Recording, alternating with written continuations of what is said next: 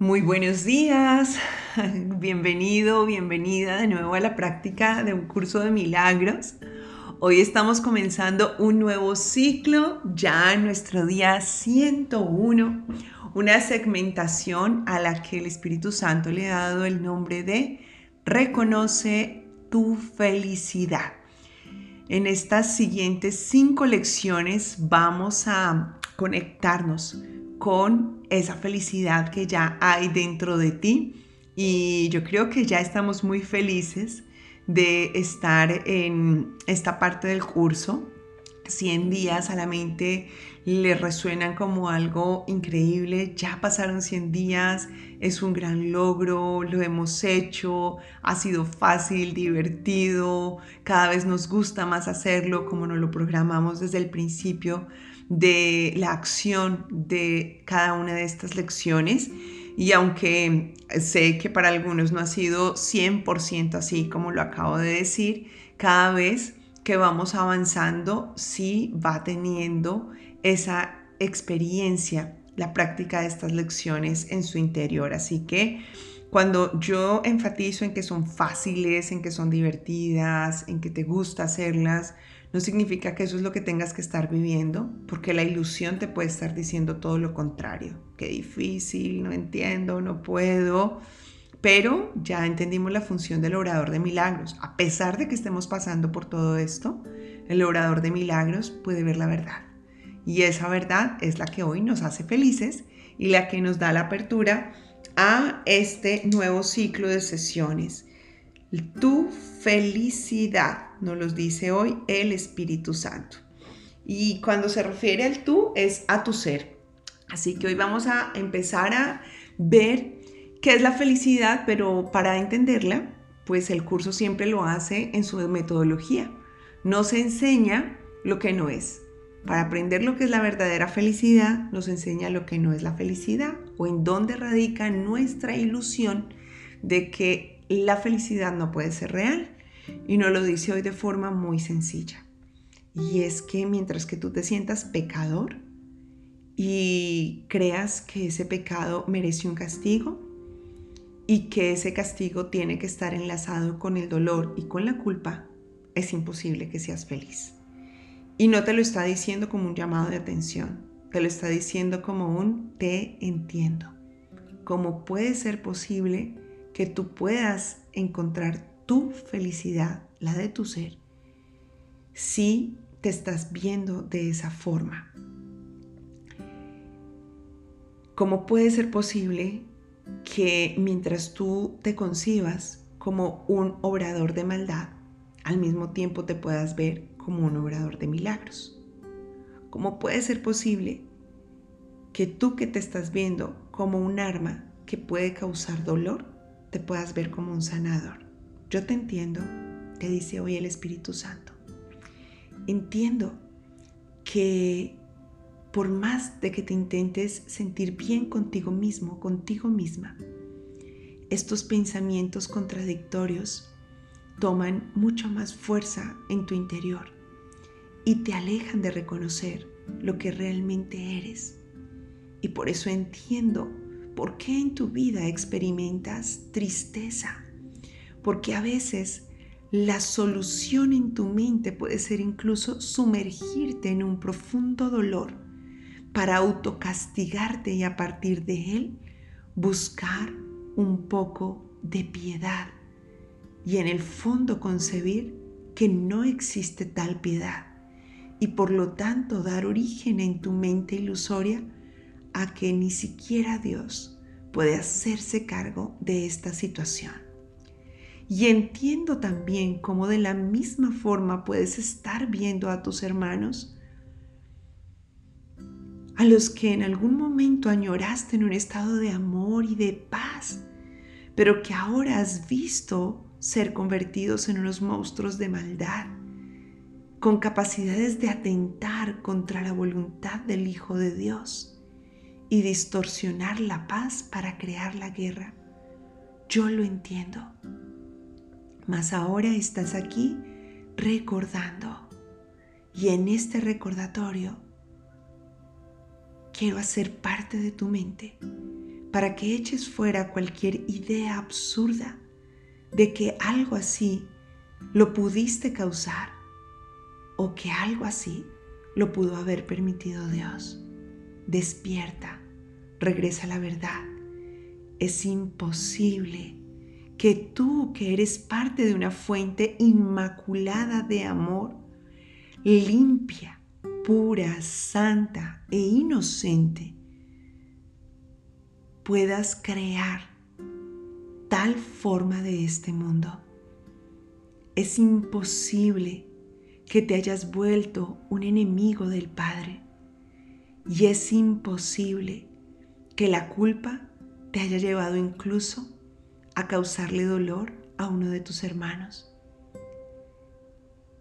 No es este el plan de Dios. Entiendo que puedas sentir alejada la felicidad de ti cuando en ti reside el peso de ser la causa de la crucifixión. Entiendo que en ti exista un peso de culpa cuando frente a ti ves sangre derramada de dolor. Mas ahora estás aquí transformando tu mente y dándote cuenta que solamente esa crucifixión ha sido una proyección de la ilusión que se te permitió para que pudieses ver el amor, pero que su mensaje no es culpa, ni su mensaje es la carga de más dolor, sino es todo lo opuesto. Es la liberación a través de la compasión, en donde se te enseña que todo lo que el cuerpo haga acá no tiene valor, porque por encima del cuerpo está tu ser, y en ese ser reside la felicidad y el amor. Así que hoy no te culpes más y da origen a la felicidad.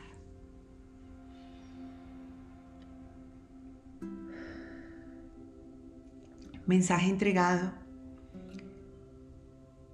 del Espíritu Santo para ti en esta mañana y durante todo este día.